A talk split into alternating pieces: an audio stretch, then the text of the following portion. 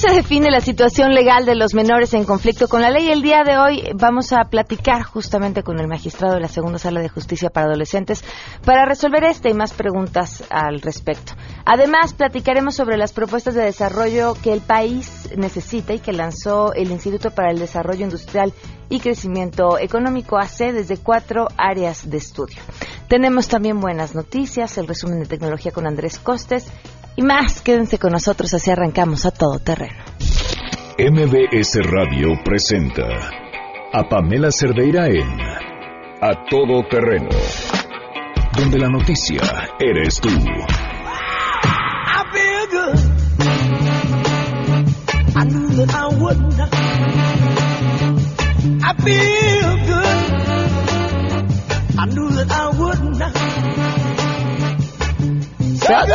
¿Cómo no? Esa es la actitud, porque saben que mañana es viernes. Gracias por acompañarnos en este jueves 15 de marzo del 2018. Soy Pamela Cerdeira.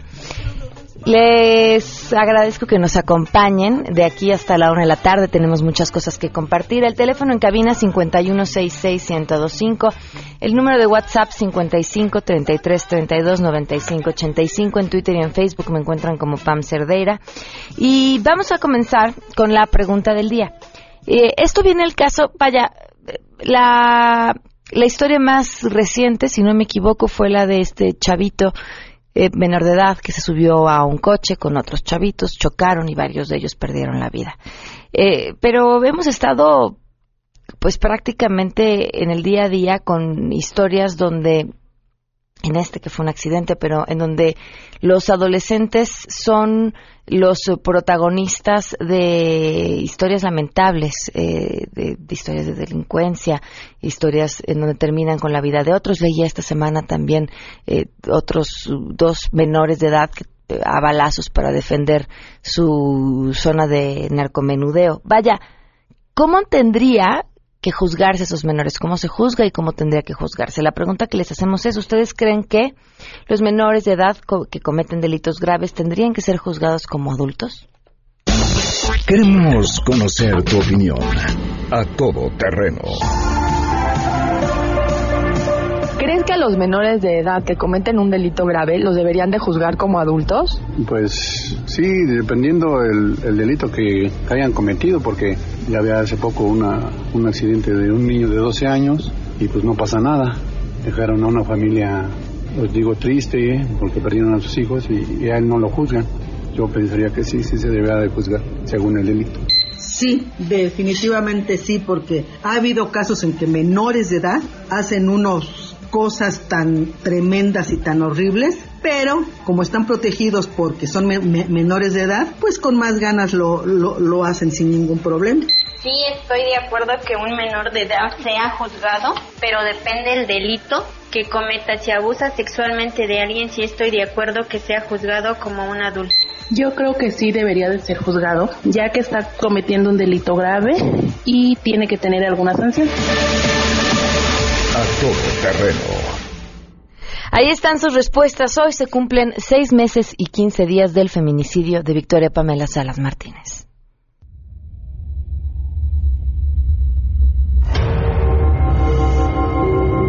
Yo me enojaba con mi esposo porque le decía, ¿cómo no vamos a hacer la voz? ¿Por qué se nos está tratando de, de la vida de alguien?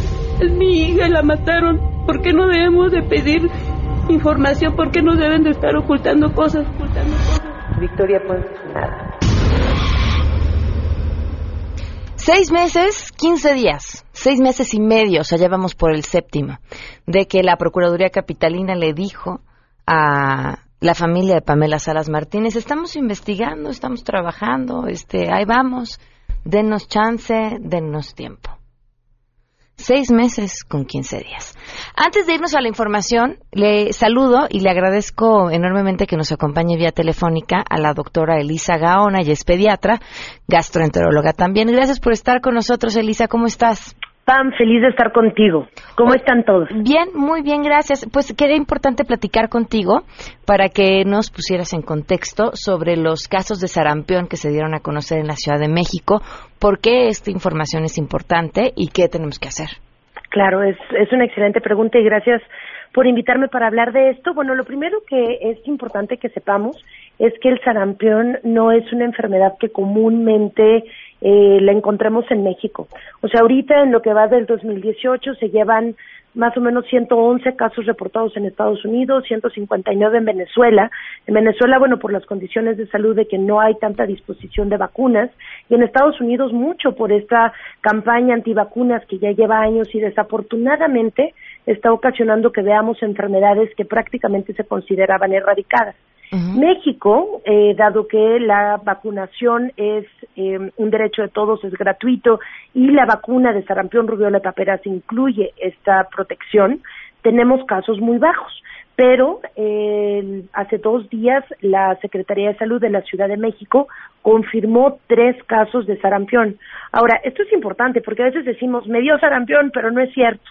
Cuando tienes sospecha de sarampión, tienes que hacerte, o bueno, tienes que ir obviamente con alguna instancia de salud pública, porque se tienen que hacer dos cosas importantes. La primera es corroborar a través de una prueba de sangre que en verdad tiene sarampión y si sí se corrobora, entonces se hace un cerco eh, epidemiológico, es decir, se hace todo un registro como si fuera una genealogía de todas las personas con las que pudo haber estado en contacto eh, las personas enfermas y se les hace estudios o, o y o eh, valoraciones médicas y se hace un cerco, es decir, estas personas no pueden salir para justamente no crear una, eh, una epidemia. ¿En qué consiste la enfermedad? Es una infección por un virus eh, y la manera, es que el detalle es que como muchas otras enfermedades por virus, no es tan evidente en un principio, porque pareciera que es una gripa, fiebres altas, ojos llorosos, una característica es que hay conjuntivitis y además de eso, en la boca podemos llegar a encontrar lesión. Estas lesiones son generalmente en el paladar blando y ojo de no confundir con este, la enfermedad de mano pie boca. Y, eh, y después empieza un rash, ronchas, ¿no? un exantema que eh, generalmente está en el, en el tronco, en el abdomen y se puede esparcir al resto del cuerpo. Ahora, la desventaja que tenemos los pediatras y los médicos en general de mi generación, ¿no? Que bueno, yo estoy eh, rondando a los 40, ¿qué tal? Eh, es que nunca hemos visto casos de sarampión. Yo nunca he visto un caso de sarampión en mi vida, fuera de un libro o de las fotografías que puedo descargar tal vez en Internet.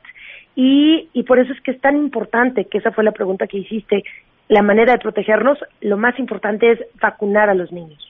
La vacuna contra el sarampión, ¿en qué momento la tienen que recibir? Y esa es también muy buena pregunta. La vacuna del sarampión se debe de recibir idealmente al año de edad la primera dosis y el refuerzo a los seis años de edad. ¿Por qué antes no? Porque antes el cuerpo no está preparado para recibir esa vacuna que está hecha a partir de virus vivos atenuados y puede que la respuesta inmunológica que monte no sea la más adecuada. Ahora, ha estado circulando información en redes sociales de que hay que vacunar a los niños entre 6 y 11 meses de edad y, eh, y que todos nos tenemos que vacunar. Esto aplica solamente para aquellos que están dentro del cerco epidemiológico, es decir, para aquellos que fueron contacto de los casos de sarampión. Para el resto de la población, por favor, que guarden alma, no hay que correr a vacunarse si ya están vacunados si no están vacunados, por favor revisen su cartilla y nunca es tarde, porque me han escrito muchas personas para decirme, eh, no le puse la vacuna del año, ya tiene dos años, lo puedo vacunar, adelante. Y la única contraindicación o es si hay una deficiencia en el sistema inmunológico, que puede pasar también con las mujeres embarazadas. Ok, perfecto. Pues Elisa, te agradezco enormemente que, que nos tomes la llamada, que nos compartas esta información y en dónde te pueden seguir por si tienen dudas. Claro, estoy en Facebook, en DRA, como doctora Elisa Gaona, con S. Es una fanpage y ahí pueden seguirme. De hecho, subí dos videos con información para que si tienen todavía más dudas los vean y ahí voy a estar atenta a responder preguntas. Va, muchísimas gracias. Gracias a ti, un besote. Que estés muy bien. Vamos con la información. Saludo a mi compañero René Cruz.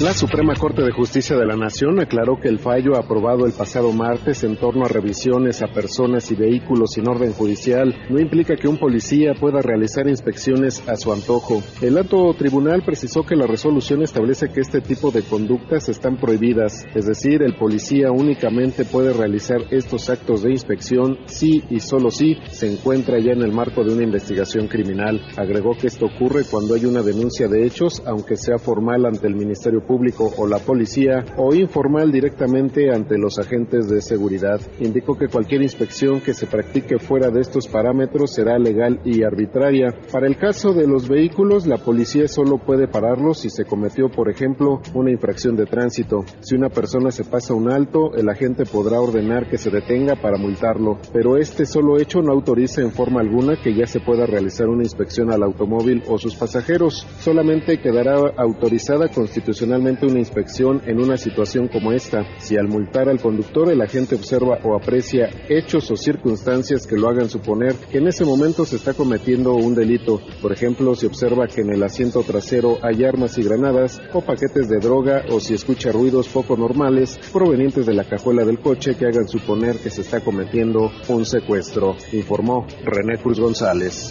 La candidata presidencial independiente vio con buenos ojos la decisión del Tribunal Electoral de permitir los debates en esta época de intercampañas, y es que ante tantos retos de los aspirantes presidenciales urgidos de debates para subir su popularidad, Pancha asegura que perro que ladra no muerde. Cuestionada sobre con qué candidato le interesaría más debatir, asegura que da lo mismo, pues todos se llevan a pedradas y ninguno con propuestas. Así que ella está muy segura de ganar cualquier debate. Total, que si a ella dice que le sueltan los tigres, con todo gusto le echará los perros. Total, que de peores corretizas ha salido bien librada atrás de cualquier mercado. Y más tratándose de ir por un hueso.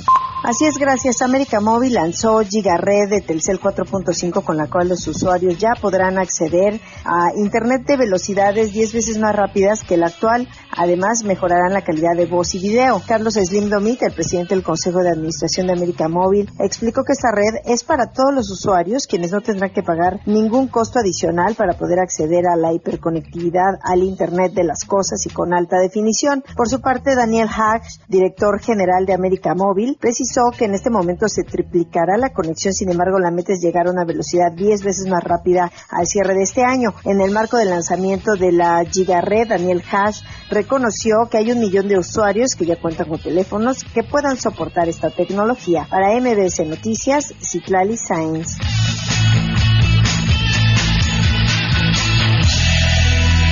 12 con 13 les recordamos que Pancha, la candidata independiente, es una broma, es un juego que hacemos en a todo terreno. Por supuesto que Pancha existe, es una perra hermosa y, y, es nuestra propuesta a la presidencia en un momento en el que a veces necesitamos, bueno, no a veces, yo creo que de aquí a que terminen las elecciones necesitamos reírnos, necesitamos encontrarle el lado amable y por lo menos en este caso tener un personaje que hace lo que nos gustaría que los verdaderos candidatos hicieran. Pueden seguir las andanzas de Pancha a través de Pancha 2018 en Twitter o Pancha Presidenta a través de Facebook. Vámonos con las buenas.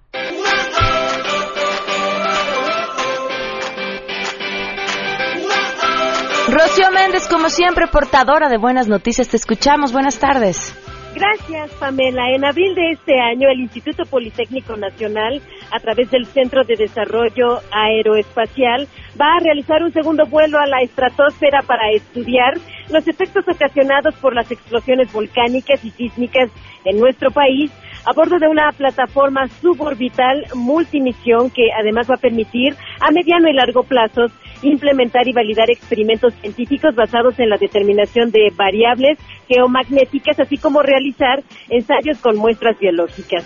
Esta misión validará el nuevo sistema de adquisición de datos meteorológicos, versión 1.1, y colocará un sensor para estudiar los efectos derivados de explosiones volcánicas en un trabajo no solo impulsado por el Politécnico, sino también por la Universidad Nacional Autónoma de México y la Universidad Complutense de Madrid, además de la próxima Space que es otro de los trabajos internacionales. Escuchemos a Mario Alberto Mendoza.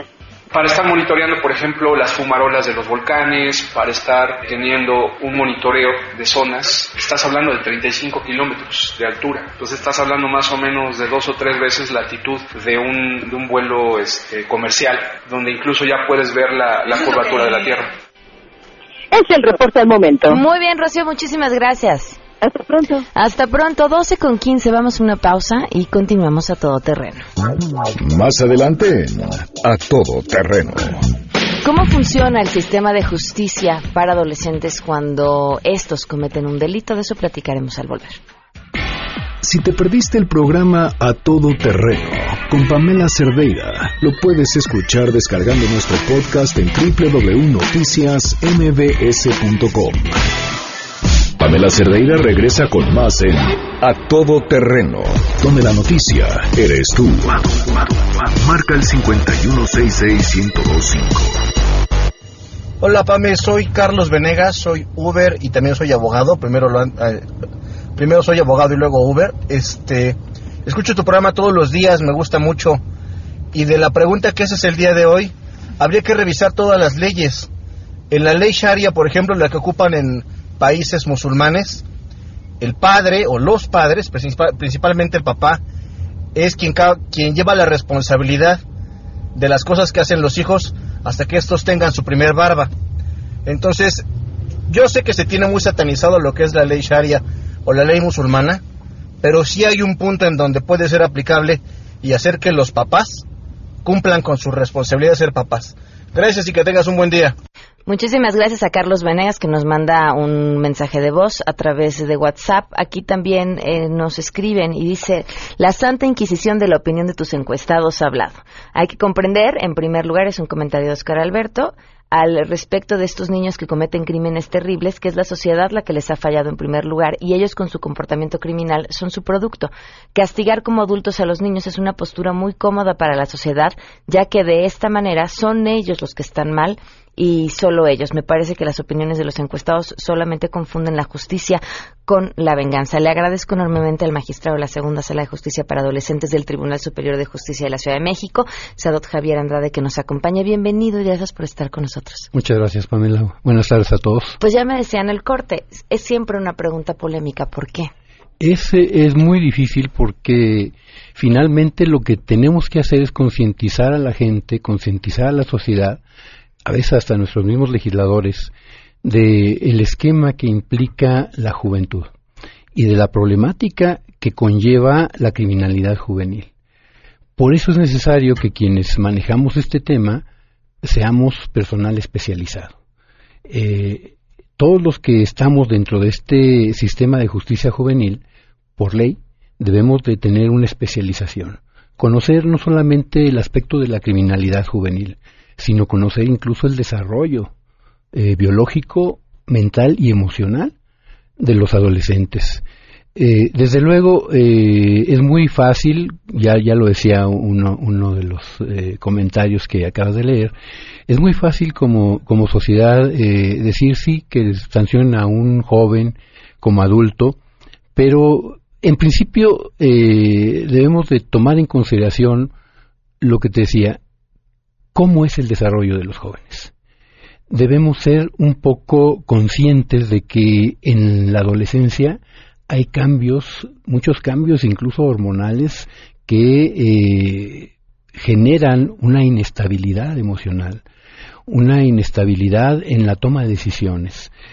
Los jóvenes eh, son diferentes a los adultos y precisamente por eso tenemos que comprender este esquema. Y por otra parte, eh, tenemos que atender que ante esta problemática, grupos de expertos han venido desarrollando todo un sistema que tanto la Organización de las Naciones Unidas eh, a través de la UNESCO o la Organización Mundial de la Salud han generado el, eh, estudios en donde se establece que la adolescencia y estos cambios normalmente deberían de, establecerse entre una edad aproximada de entre 15 y 25 años. Hay eh, estados, por ejemplo, en, en, Europa hay países en Europa en donde en Inglaterra la edad penal mínima se fija a los 10 años, En Holanda se fija como igual que en México a los 12 años. Hay algunos otros países que la fijan a una mayor edad, eh, como por ejemplo Bélgica y Luxemburgo hasta los 18 años, fijan la edad penal. ¿Qué quiere decir esto?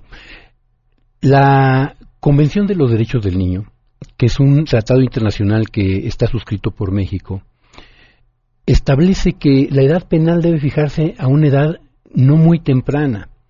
¿Y esto por qué? Porque la idea es que eh, el joven se puede, estar eh, consciente de los aspectos que involucran el hecho ilícito que se le atribuya o que cometa. Y esto se viene a reforzar por la regla de Beijing, que es, un, es otro tratado internacional eh, que establece aspectos procesales en donde a partir de eh, estos lineamientos lo que se trata es dotar a la justicia juvenil de reglas de eh, protección, protección en donde se reconozca a este sector etario juvenil como sujeto de derecho, no como objeto de protección. Al, reconocerles, al reconocerlos como sujetos de derecho, se les deben de dotar de todas las garantías en un proceso penal, igual que, lo tienen los adultos, porque hasta antes de la reforma al artículo 18 constitucional en el año 2005 no existía ese esquema. Teníamos un sistema tutelarista.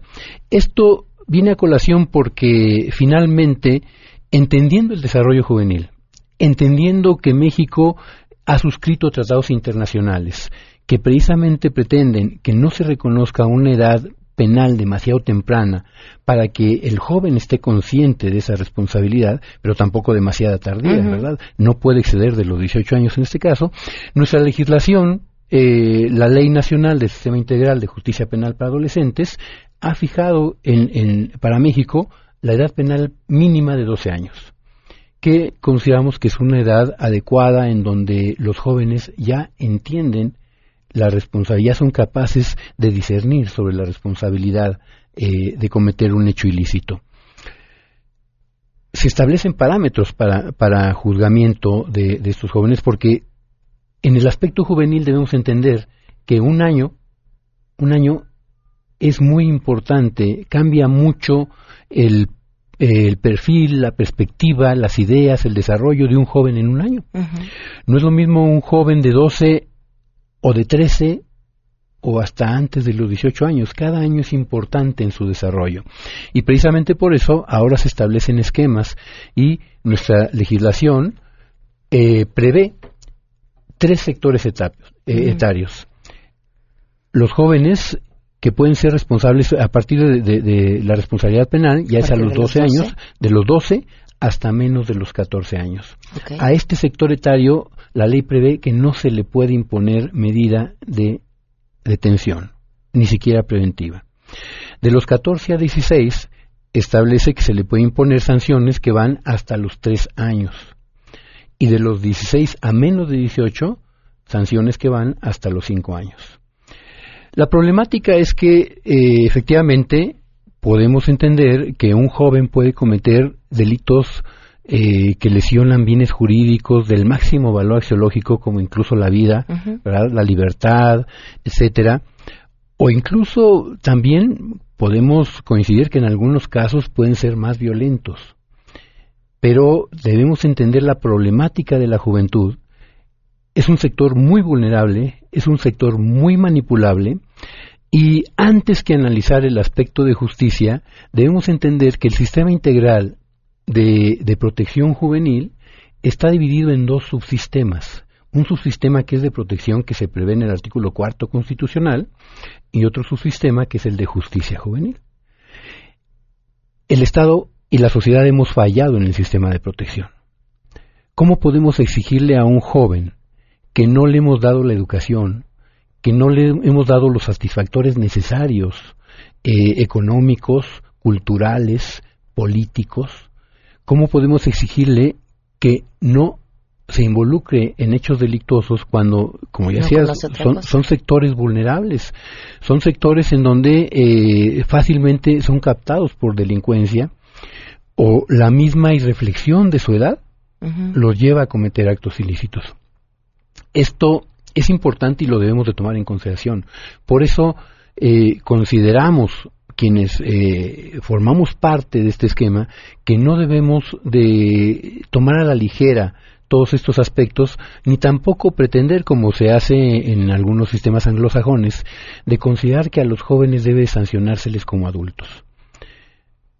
Hay toda una teoría, toda una problemática, todo un diseño del sistema de justicia juvenil y eh, desde luego yo puedo entender que la gente eh, se indigne, yo puedo entender eh, sobre todo a, personas que pierden un familiar con motivo de hechos ilícitos, personas que se encuentran ante un evento de un secuestro, ante un evento de tortura en donde participen adolescentes, pero debemos entender también el aspecto de por qué fue necesario que se generara un sistema de justicia juvenil porque es diferente, no podemos sancionar a, a un adolescente igual que a un adulto, en función de sus características etarias, en función de su desarrollo y desde luego en función de todos los estudios que están detrás de esto y por lo cual la legislación tanto nacional como internacional han venido estableciendo la necesidad de un tratamiento diferenciado.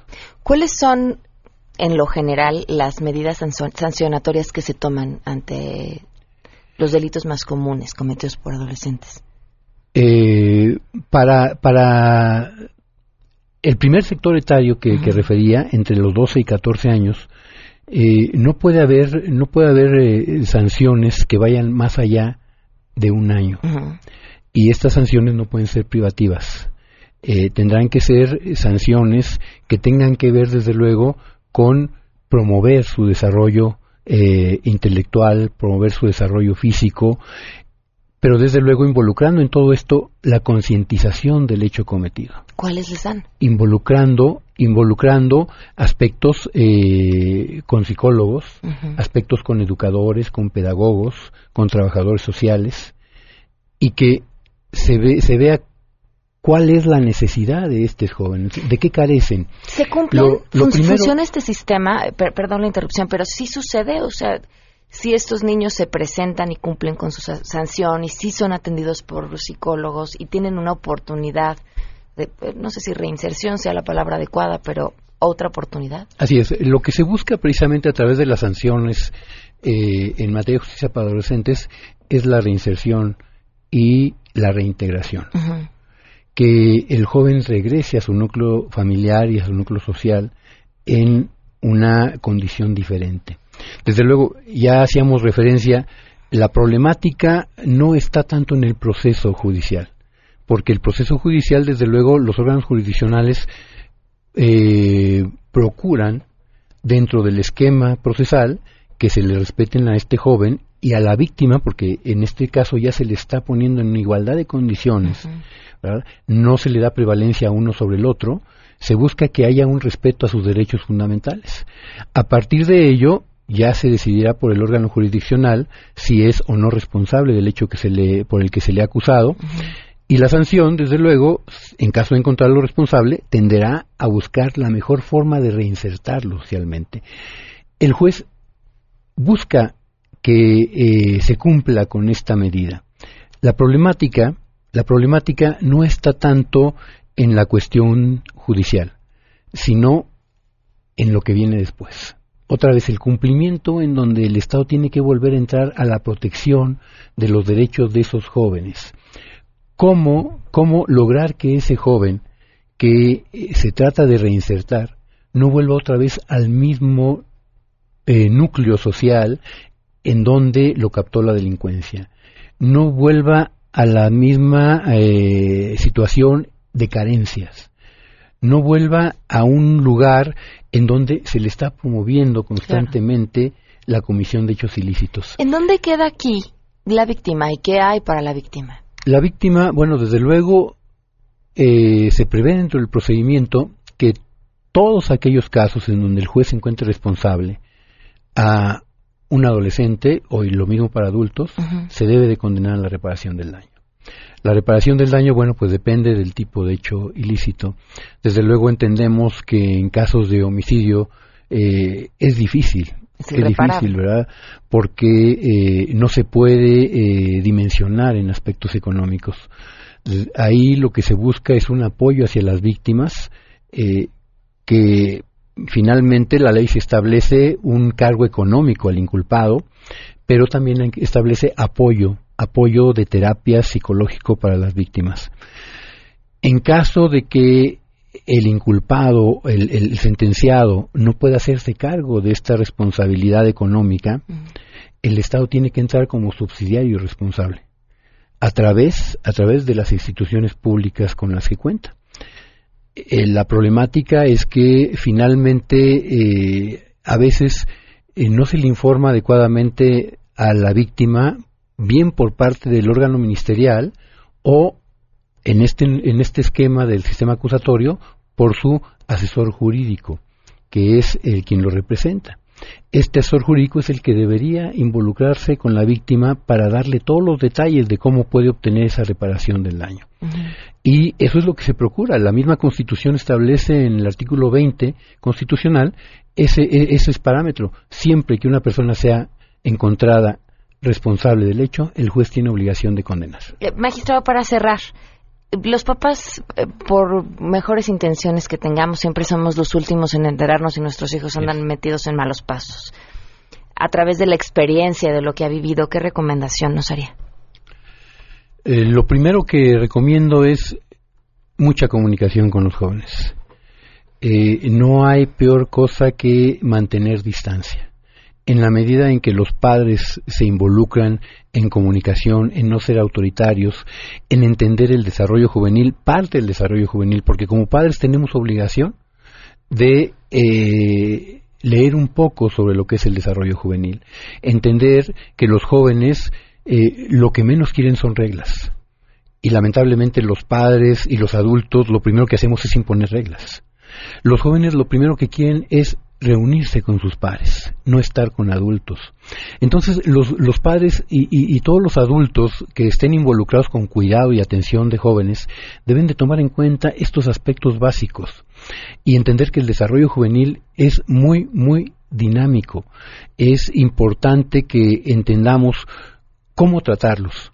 Y precisamente por eso se requiere que en un sistema como esto todos seamos especializados, porque a veces pretendemos que podemos entenderlos, a veces creemos que la represión es la mejor forma de tratarlos, a veces creemos que la mejor forma de tratarlos es manifestándoles o imponiéndoles castigos, muchas veces que no se cumplen porque son absurdos, ¿verdad? Y la idea es que tengamos una apertura, una comunicación directa con ellos, que entendamos el desarrollo, que si no sabemos o si no queremos eh, estudiar este aspecto, pues nos asesoremos con gente que conoce. Yo creo que sería la mejor manera de, entender esta faceta tan importante del desarrollo de la juventud. Magistrado, muchísimas gracias eh, por habernos acompañado. A ver, dice aquí Anaya Herrera, no se los deseo, pero si los asalta un adolescente dejarán de pensar así, no hay que perdonar a los delincuentes. Bueno, pues Anaya, creo que las respuestas del magistrado han sido clarísimas sobre el tema. Muchísimas gracias de verdad por habernos acompañado. Gracias a todos, buenas tardes. Vamos a una pausa y volvemos. Pamela Cerdeira es a todo terreno. Síguenos en Twitter, arroba Pam Cerdeira. Regresamos. Pamela Cerdeira está de regreso en A Todo Terreno. Únete a nuestra comunidad en facebook.com, diagonal Pam Cerdeira. Continuamos. 12 con 41, gracias por todos sus comentarios a través de WhatsApp sobre el tema de la justicia para adolescentes. Le agradezco enormemente al doctor José Luis de la Cruz, director del Instituto para el Desarrollo Industrial y Crecimiento Económico, que nos acompaña. Bienvenido, gracias por estar con nosotros. Gracias por la invitación, un gusto. Presentaron una serie de documentos interesantísimos sobre, pues, ¿cómo llamarlo? Una, una guía sobre el México que tendríamos que ser o cómo llegar a ese México que tendríamos que ser. Bueno, básicamente eh, eh, la colección de dos tomos y de un resumen que nosotros titulamos México 2018, la responsabilidad del porvenir, pues en esencia lo que busca es eh, generar una agenda mínima sobre lo que el México debe de abordar y no nada más el gobierno, sino en realidad la sociedad porque nuestros políticos han estado muy cómodos con los resultados pobres desde nuestro punto de vista que se han alcanzado. Entonces, en ese sentido, la responsabilidad del porvenir es ser conscientes de que si seguimos con las mismas tendencias, con la misma dinámica en términos políticos, económicos y sociales, pues muy probablemente lo que hoy llamamos México, este proyecto de nación, eh, eh, no sea sostenible en términos de la criminalidad que vivimos, la eh, inseguridad, la corrupción, la falta de transparencia y un crecimiento económico que no alcanza para darle bienestar a 53 millones de personas que son pobres, pero a otros 60 millones en donde su ingreso no les alcanza para superar la canasta básica de, para vivir. Y entonces en ese sentido nosotros lo que buscamos es presentar un análisis de más de 40 especialistas y propuestas. ¿Cuáles son esos temas que tendrían que estar en esta agenda mínima? Eh, yo creo que lo primero es necesitamos una obsesión por el crecimiento económico. Es decir, eh, el país eh, en los últimos años el promedio es de 2.5%. en un momento en donde el mundo crece, eso no nos alcanza. segundo, esto debe de además permear a la sociedad. Es decir, necesitamos mayor equidad y eso se llama mejorar la distribución de la riqueza. Sin embargo, esto no es nada más con gasto social. El gasto de gobierno no alcanza para resolver los problemas de pobreza. ¿Cómo tendría que ser? Empleo, empleo formal, eh, eh, bien remunerado. Eh, hoy en, en, México, de los 52 millones de, de, personas que, que, trabajan, solamente 480 mil ganan más de 10 salarios mínimos, es decir, más de 27 mil pesos. Y si agrupamos a los que ganan más de 5 salarios, es decir, los que ganan más de 13 mil 500 pesos, solo tenemos al 5% de la población ocupada. Es decir, el 95% tiene que vivir con menos de 13.500 pesos al mes. Y hay una masa que todavía con menos de eso. ¿Cómo, cómo se consigue este empleo formal y bien remunerado? Eh, ahí pues, lo que tendríamos que preguntarnos es quién genera el empleo formal. No es el gobierno, es el sector privado. El gobierno tiene que encargarse de generar estas condiciones. Es decir, necesitamos un Estado que favorezca el desarrollo, un Estado desarrollador, no que sea intervencionista, pero que sí genere las condiciones de legalidad, de seguridad, de regulación adecuada, de eh, transparencia, combate frontal a la corrupción y en ese sentido también hacer una inversión productiva que genere resultados, un gasto público eficaz, eh, eh, una mejor administración pública y en ese sentido en colaboración con el sector privado, con empresas de todos tamaños, porque el sector privado es desde el microempresario hasta el gran empresario y un país requiere para su desarrollo de la presencia de todos ellos. Entonces, e, es la manera que nosotros pensamos se debe de impulsar este mejor empleo con mejor desarrollo. Ok. Corrupción un problema grave. Es decir, eh, lamentablemente no hay cifras oficiales de cuánto nos cuesta la corrupción, eso es... Son eh, cálculos. Eh, estimaciones, porque nadie declara por corrupción obtuve tanto o pagué tanto, pero de acuerdo a estimaciones conservadoras nos puede costar entre un 5 y algunos, el propio Banco Mundial lo llega a señalar entre 5 o 10 puntos del PIB, porque en el gasto público, en los tres niveles, municipal, estatal y federal, pues es un, lamentablemente es una costumbre que que, existe. Entonces, eso se tiene que acabar. Hablabas también, eh, bueno, me lo platicabas en el corte, eh, está también esta visión de nación. ¿Cómo es y cómo tendría que ser? Y hoy, paradójicamente, bueno, quienes eh, eh, ya tenemos varias décadas de existencia, eh, crecimos con una identidad nacional en donde hablar de México era tener identidad, orgullo. México era el país líder en América Latina, en donde aquí se ayudaron a resolver conflictos en Centroamérica, en Sudamérica. gracias a México, China está en el Consejo de Seguridad de Naciones Unidas. es decir, éramos un país muy activo, en donde además nuestra parte cultural generaba orgullo y trascendía a, todo el mundo. Entonces, en ese sentido, me parece que uno tener una visión eh, nacional, es decir, que no es nacionalismo, sino es eh, tener muy claro que debemos trabajar para hacer eh, crecer a nuestro país, en donde la soberanía es importante en términos de, en el mundo nadie se va a preocupar por cómo le vaya a México, nos tenemos que ocupar los mexicanos. Entonces, en ese sentido, la visión es recuperar esa identidad, pero con el objetivo de generar un proyecto que garantice desarrollo social y económico para todos los mexicanos. ¿Cómo pensar en esta autosustentabilidad a la vez en un mundo global? Eh, yo creo que no están peleados. Eso fue como rebuznante esa idea, pero creo que me entendiste que era lo importante. No, tienes razón, porque eh, eh, yo creo que hemos contrapuesto el desarrollo nacional con que eso está peleado con la globalidad y eso no ocurre. Eh, si nosotros vemos países como China, Corea, Japón, están perfectamente insertados en la globalidad, pero al mismo tiempo que eso le garantiza desarrollo a su país. China se mide eh, por ser el primer país exportador del mundo, el primer exportador de bienes tecnológicos, eh, pero al mismo tiempo... ¿Pero quisiéramos ser China? Este, voy a este punto, pero al mismo tiempo siempre están presentando cuánto, eh, cuánta pobreza eh, eh, van eliminando. Entonces, si bien cada país tiene su propia identidad, cada país tiene su propia historia, o sea, no podemos pretender parecernos a Corea o parecernos a Brasil o parecernos a Alemania, porque tenemos una historia muy distinta y somos sociedades distintas. lo que sí podemos pretender es entender que hay ciertos elementos en común. Es decir, el, el primero es, México tiene que generar un programa de desarrollo económico que entienda esta globalidad, que entienda los cambios que se están presentando, pero en donde los beneficios centrales de, de esta convivencia global tienen que quedar en el país. ¿Para qué? para satisfacer las necesidades de 123 millones de mexicanos, en donde, reitero, 53 millones están en pobreza, en donde perfectamente conviven sectores que compiten con cualquiera en el mundo, el sector automotriz, la parte aeronáutica, la parte de electrónica, pero en donde hay otras personas y, que viven en cuevas, en donde la pobreza es tan lacerante como en Haití, en donde la corrupción, pues estamos en el mismo nivel que los países de África o otros que han sido denostados por las guerras. Entonces, eh, eh, necesitamos una agenda nacional que nos ayude a resolver esos problemas y es parte de lo que queremos proponer. ¿En qué otros temas tienen propuestas? Que básicamente traemos cuatro pilares. Eh, uno que se va a presentar la, siguiente semana, justamente, que es eh, la parte de política internacional, es decir, entender nuestra relación con Estados Unidos, con China, con la Unión Europea. Dos, la parte de justicia. Para nosotros es muy relevante y se presentará en la Suprema Corte, afortunadamente, esa parte de la propuesta, en donde un país que no tiene Estado de Derecho difícilmente puede funcionar bien.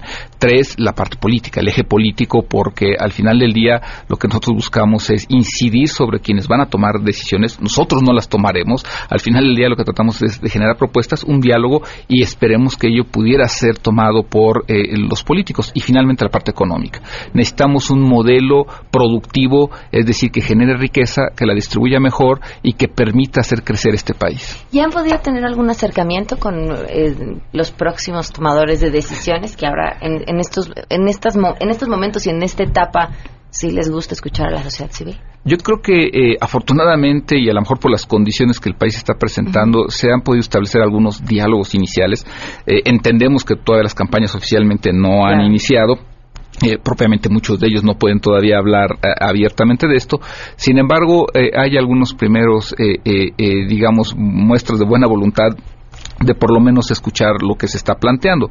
Ya veremos a partir de, de, abril, sobre todo, de si esto eh, es más abierto, que me parece eh, tendría que ser, porque al final del día la sociedad eh, debe de ser escuchada y nosotros como ciudadanos tenemos que empujar que eso se dé y nuestra función como instituto es tratar de presentar propuestas, es decir, tratar posibles soluciones desde nuestra perspectiva. Pues muchísimas gracias por habernos acompañado. ¿Hay algún lugar en donde pueda el público meterse a consultar toda esta información? Claro, eh, están libres los libros, eh, hay acceso libre en www.idic.mx, ahí pueden consultar todo eh, de manera gratuita. Muchísimas gracias por habernos acompañado. Gracias por la invitación. El doctor José Luis de la Cruz, director del Instituto para el Desarrollo Industrial y Crecimiento Económico.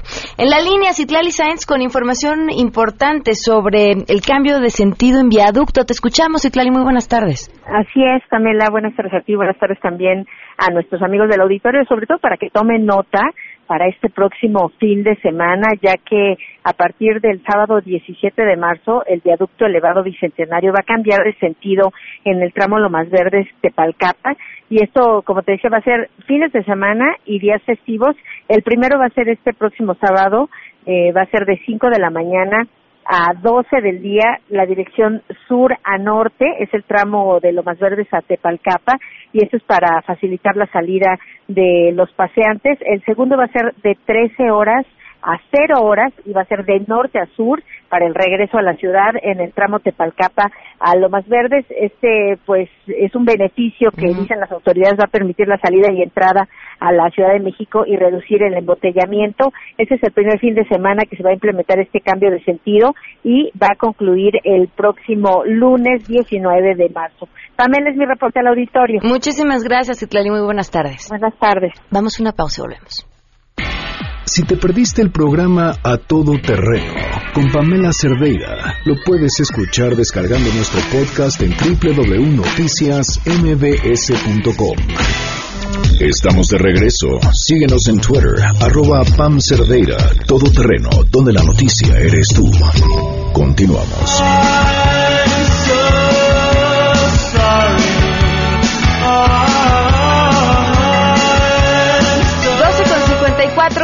Por sus comentarios. Algunos de ellos, Marisela, dicen desacuerdo. Los jóvenes deben aprender que sus actos tienen consecuencias y que dichas consecuencias serán conforme a lo que hicieron.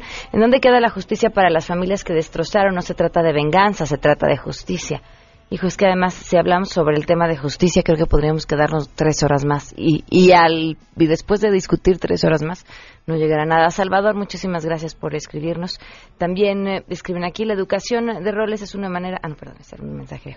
¿Por qué culpar a la sociedad? Considero que la responsabilidad eh, es, tiene que ver con el entorno inmediato. Quizá no castigar al menor, pero sí a sus padres o a quien se determine como el responsable directo. Y y, pero a ver, entonces detienes a los padres y luego a dónde regresas a ese menor y, quién se va a hacer cargo de ese menor. Lo que pasa es que sí, yo creo que también es, es muy polémico eh, pensar en un sistema de justicia que pone en lugares iguales a la víctima y al agresor. Pero si le rascamos tantito al entorno que crea a ese agresor, no podemos pensar e imaginar la historia, por ejemplo, de los niños sicarios y no preguntarnos qué hubo detrás y todos aquellos momentos en los que pues la sociedad y por la sociedad directamente, ¿no? Vecinos que se enteraron de ese entorno, policías que pudieron haberse eh, enterado de lo que ese menor vivía y que no hicieron nada. Hubo un video que me compartió a mí alguien la semana, hace dos semanas a través de WhatsApp y que seguramente les llegó a ustedes, que es un video espantoso de un adulto golpeando a dos chiquitos. Uno de ellos está pues prácticamente está colgado eh, mientras los golpea y, y la situación además, la forma en la que están los chavos.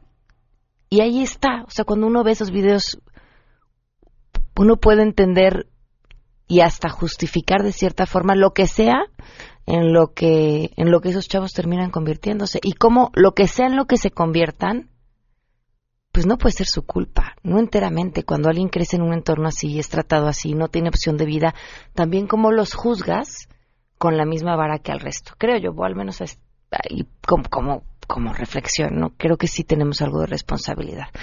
Todos en, en, en el entorno que creamos y en las cosas que decidimos no ver y de las que decidimos no hablar. Nos vamos. Muchas gracias por habernos acompañado. Los espero mañana. Es viernes. Tenemos a Sangre Azteca y se quedan en Mesa para Todos. Soy Pamela Cerdeira. Que pasen un excelente jueves.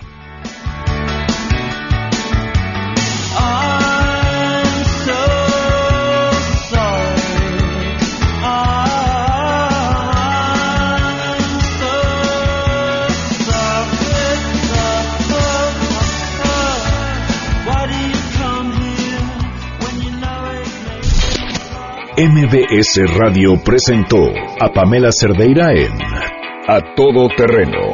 Te esperamos en la siguiente emisión, A Todo Terreno, donde la noticia eres tú. MBS Radio, en entretenimiento, estamos contigo.